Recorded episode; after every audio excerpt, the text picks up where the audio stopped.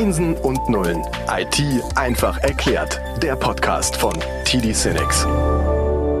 Herzlich willkommen zum Podcast Einsen und Nullen, der IT-Podcast von TD Cinex.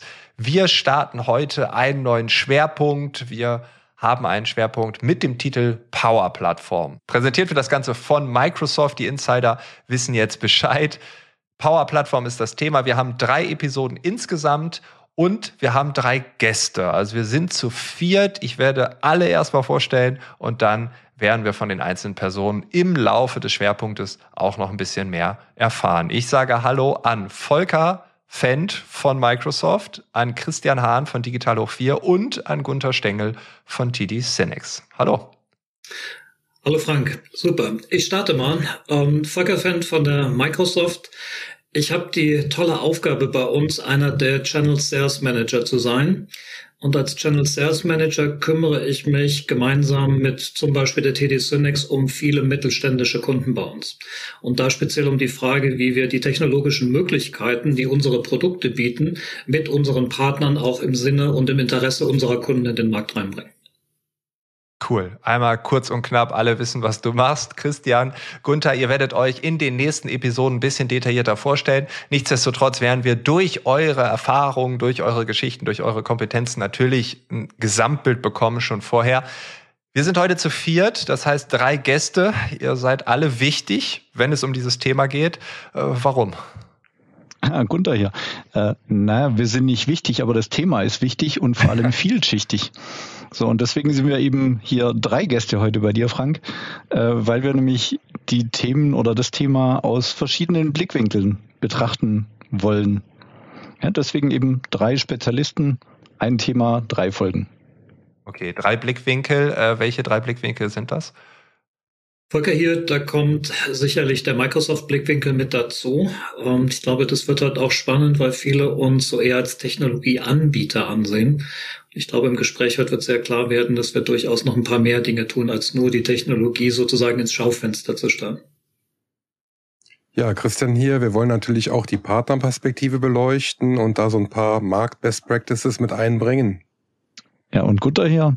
Äh, am Schluss dann nochmal finanziell abgerundet das Ganze. Auch die Firmenkultur vergessen wir natürlich nicht. Ja, und so haben wir dann ein rundum sorglos Paket für dieses ganze Thema. Cool. Das werden wir also in den nächsten drei Episoden hören. Die Frage stellt sich mir natürlich, womit fangen wir an? Ich denke, es macht am meisten Sinn, mit so einer 10.000 Meter Sicht anzufangen und erstmal zu klären, was ist eigentlich die Power-Plattform? Ball aufgefangen. Äh, die 10.000 Meter Sicht, glaube ich, kann Microsoft ganz gut, auch wenn wir oft sehr konkret werden. Äh, nichtsdestotrotz würde ich gerne mit einem sehr konkreten Beispiel einsteigen, weil unter dem Thema Power Plattform, wir werden wahrscheinlich heute viele haben, die sagen, kenne ich, kann ich mir was drunter vorstellen. Auch sehr viele, die sagen, was ist das eigentlich? Ich glaube, man kann es sehr einfach ähm, greifbar machen, mal an einem sehr, sehr konkreten Kundenbeispiel viele Apps oder Anwendungen die Kunden im Unternehmen immer haben. Ich habe was für den Vertrieb, ich habe was für mein Marketing, ich habe was für meinen Kundenservice, ich habe auch was für meine Finanzbuchhaltung oder für andere Abteilungen, die im Unternehmen vorhanden sind. Die laufen auch wunderbar. Jetzt nehmen wir mal einen konkreten Anwendungsfall raus. Angenommen, ich bin ein Unternehmen, das im Vertrieb Gelder bereitstellt, die, wenn der Vertrieb mit den Kunden gemacht wird, dann abgerufen werden können. Ja, da gibt es verschiedene Systeme, die dazu notwendig sind. Die Gelder müssen angefordert werden. Dann gibt es irgendwo eine Rechnung, die am Ende gestellt wird. Eine Frage, die sich oft stellt, ist, wenn die Gelder bewilligt sind, bevor sie in Rechnung gestellt werden, werden sie denn auch wirklich abgerufen? Und die Frage kann weder derjenige, der das Geld bereitstellt, noch die Finanzbuchhaltung, die am Ende die Rechnung stellt, so eindeutig beantworten, weil da gibt es einen Spieler in der Mitte, der sozusagen die Gelder dann verwendet und das ist der Vertrieb in diesem Fall. Das heißt, die Anwendungen, die ich habe, die lösen mir dieses Problem nicht und das ist ein perfekter Fall für eine Power-App. Die kann ich dem Vertrieb an die Hand geben und der kann sagen, ich habe das Geld angefordert, ich gebe das aus und ich weiß, 80 Prozent davon werden auch wirklich abgerufen. Ganz konkreter Anwendungsfall für eine Power-App und für solche kleineren, man kann sie Grauzonen nennen, man kann sie Lücken nennen, gibt es endlos viele Anwendungsfälle in diesen Unternehmen. Okay, das heißt, äh, diese grauen Bereiche, ich stelle mir vor, wenn man jetzt alle Unternehmen, die es in einem Land gibt, so nimmt, da gibt's ja also unzählige, also wirklich unzählige graue Felder, äh, wo man jetzt drüber hinwegsehen könnte und sagt, ah, ist halt so, grau ist überall. Oder man sagt, nee, wir wollen da ein bisschen Farbe reinbringen, wir wollen wissen, wie es in diesen Graubereichen aussieht, wir wollen mit diesen Informationen arbeiten oder bestimmte Workflows daraus kreieren, vielleicht auch Geschäftsmodelle, wir kommen später vielleicht noch dazu.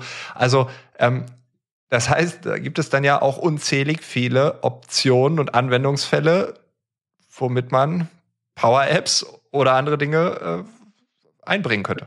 Der, der, Kreativität sind dort wirklich keine Grenzen gesetzt und genau an diesen Schnittstellen, wo die fertigen Apps zum Beispiel Dinge nicht übernehmen, da kommt die Power-Plattform dann sehr gerne zum Tragen und zum Einsatz. Da kann man super kreativ werden. Das Schöne, wenn man mit Kunden spricht, relativ schnell, wenn man die richtigen Fragen gestellt hat, kriegst du in ein, zwei, drei Minuten sofort diese Anwendungsfälle auf den Tisch und die Augen leuchten, weil man plötzlich versteht, wie schnell man diese Lücken schließen kann und warum man dafür jetzt nicht die x-te Erweiterung einer vorhandenen ähm, App oder einer eine vorhandenen Anwendung anfordern muss beim Hersteller. Um das vielleicht mal an zwei, drei Zahlen sehr deutlich zu machen, über welche Dimensionen wir sprechen. Wir haben heute oder wir schätzen, dass bis zum Jahr 2025 größenordnungsmäßig etwa 750 Millionen Apps weltweit noch gebaut werden wollen. 750 Millionen. 750 Millionen Apps, die noch gebaut werden wollen. Wow. Das ist eine Zahl, die ist ja. nicht ganz frisch. Wahrscheinlich ist sie sogar heute noch etwas größer. Interessant ist, dass Unternehmen heute schon sagen, dass 65 Prozent dieser Apps auf der Basis, was wir mit der Power Plattform anbieten, im Low-Code-Verfahren, da gehen wir später noch drauf ein, entwickelt werden. Jetzt stellt sich die Frage, wer soll das machen? Ja, das ist ja eine gigantische Anzahl von Apps, wo man heute schon weiß, die brauche ich, die will ich wer macht das? Und eine typische Anlaufstelle im Unternehmen ist natürlich eine IT-Abteilung bei größeren Unternehmen. Bei kleineren Unternehmen, die keine IT-Abteilung haben, wird sowas auch gerne mal von einem Dienstleister in Anspruch genommen. Ich brauche also eine entsprechende Anzahl von Entwicklern, um diese Menge, diese Masse an Apps überhaupt bauen zu können. Und da sagen uns heute 86 Prozent der Unternehmen, die wir mal reingepiekst haben, wir haben Schwierigkeiten, diese Menschen zu finden, die diese Apps bauen sollen. Und damit ergibt sich äh, die Frage, wo, wie kann man das Problem so angehen, dass eine große Anzahl dieser Apps wirklich gebaut werden kann, obwohl die Spezialisten dafür in den IT-Abteilungen entweder nicht da sind oder andere Aufgaben haben. Das ist so eine, so eine Doppel, ein Doppelproblem, wenn man so will, eine Doppelherausforderung. Die Lücke können wir konkret benennen. Auch hier gibt es Zahlen. Wir haben heute 1,4 Millionen Entwickler, die fehlen. Und diese Lücke wird sich bis zum Jahr 2025 auf 4 Millionen vergrößern. Also weltweit 4 Millionen Entwickler, die fehlen, um zu programmieren. Wow. Wow. Da steckt auch ein Stück Gewohnheit drin. Ja, es rücken heute auch Generationen nach in der Arbeitswelt, die sagen, da muss es doch eine App für geben. Insofern ist auch der Wunsch und der Bedarf, solche kleineren Dinge über eine App zu lösen, eben auch einfach da. Mhm. Und da kommt dann, du hast es gerade gesagt, No-Code und Low-Code äh, ins Spiel. Oder vielleicht können wir das auch noch mal ein bisschen definieren. Also man hört diese Begriffe relativ häufig. Man kann sich auch was darunter vorstellen in den meisten Fällen. Aber was genau das bedeutet, vielleicht können wir das mal ganz kurz erwähnen. Ja, Vielleicht gehen wir kurz auf die Komponenten ein, die in der Power-Plattform drinstecken und setzen das dann in den Kontext von Low-Code und No-Code oder anderem Code. Und für die, für die Power-Plattform als Begriff neu ist. Was kann ich damit tun? Das Einzelne hat dann als App auch nochmal einen konkreten Namen. Also ich kann Apps bauen. Wir nennen das Power-Apps. Ich kann damit Prozesse automatisieren. Ich kann also Abläufe zwischen verschiedenen Systemen, die bestimmte Aufgaben in Ketten übernehmen sollen, automatisieren. Ich kann damit sehr, sehr professionelle Auswertungen machen, ja, die berühmten Dashboards oder die Welt der Zahlen. Da führen sich Controller zu Hause, aber auch alles, was mit Leiter oder Leiterin aufhört, findet da sehr viel Sinn darin. Großer Punkt, der im Moment sehr, sehr oft genutzt wird, sind Chatbots. Ja, die heißen bei uns Power Virtual Agents. Und dann gibt es einen Punkt, äh, der auch immer mehr eingesetzt wird in Intranets, aber auch in Richtung äh, der Endkunden. Das sind Webseiten, die verschiedene Aufgaben zum Beispiel in Form von Portalen übernehmen. ich bin ein Unternehmen, das arbeitet mit 20 anderen Unternehmen zusammen und ich muss bestimmte Informationen, die ich in meinen internen Systemen habe, extern verfügbar machen, abrufbar machen oder sogar in der Zusammenarbeit verfügbar machen. Dafür ist Power Pages da. Und wo kommt da jetzt Low-Code und No-Code ins Spiel? Wir nennen das eine Low-Code-Plattform, weil die Art und Weise, wie ich hier, ich nenne es mal Programmierer, ohne professionelles Entwicklerwissen auskommen kann. Das ist eine ah. Version. Das nennen wir Low-Code. Man kann sich das so vorstellen, wer eine Excel-Tabelle erstellen kann, der kann auch eine Power-App bauen. Relativ simpel. Von da aus kann ich mich dann natürlich in die Tiefe vorhangeln und komplexere Dinge tun. Das nennen wir dann ähm, Pro-Code. Das wären also Entwickler, die sagen, ich arbeite heute mit ganz anderen Entwicklungswerkzeugen. Ja, ich entwickle in C Sharp, in C++, früher mal .NET oder in anderen Umgebungen. Auch die können ihre Fähigkeiten, das, was sie gelernt haben, das, was sie auch lieben, in der Power-Plattform umsetzen, in Kombination mit einfacheren Ansätzen. Und der, der No-Code-Ansatz ist sozusagen die einfachste Version von Low-Code. Das heißt, da schreibe ich gar keinen Code mehr. Ich habe wirklich nur noch im besten Point-and-Click-Verfahren, ja, ich ziehe mir Elemente auf einem Schirm zusammen und habe eine App, die wird dann sicherlich sehr einfach sein. Und von da aus kann ich dann Schritt für Schritt Komplexität hinzufügen. Okay, vielen Dank. Ich verstehe jetzt ein To-Do-Tool, was ich benutze mit No-Code-Mechanismen komme ich super zurecht. Manchmal muss ich aber auch Low-Code machen und dann funktioniert's nicht. Also ich merke gerade, ich bräuchte ein paar Low-Code-Skills. Okay, und diesen Fachkräftemangel, den du gerade beschrieben hast, diese Lücke von vier Millionen Entwicklern und Entwicklerinnen weltweit, die schließen wir, weil nicht alle Pro-Code machen müssen, sondern auch ich und du und andere, die jetzt nicht Pro-Coder sind, können Sachen programmieren, eben Low- und No-Code. Und dadurch brauchen wir nicht so viele ähm, äh, trotzdem noch viele, aber sonst wären es vielleicht acht Millionen oder zehn oder was weiß ich. Also äh, ja. Großer Vorteil steckt darin, dass wir Möglichkeiten wie das Bauen von Apps oder das Automatisieren von Prozessen heute in die Hände von Mitarbeiterinnen und Mitarbeitern geben können, die, wenn du sie fragen würdest, seid ihr Entwickler, wahrscheinlich sagen würden, mm -mm, ist nicht mein Ding, ich bin irgendwann in der Fachabteilung, ich mache ganz andere Dinge. Und mit diesen Tools ist es möglich, sehr einfache Dinge auf dieser Plattform zu machen, ohne dass ich Entwickler werden muss oder auch nur in die Nähe eines Entwicklers komme.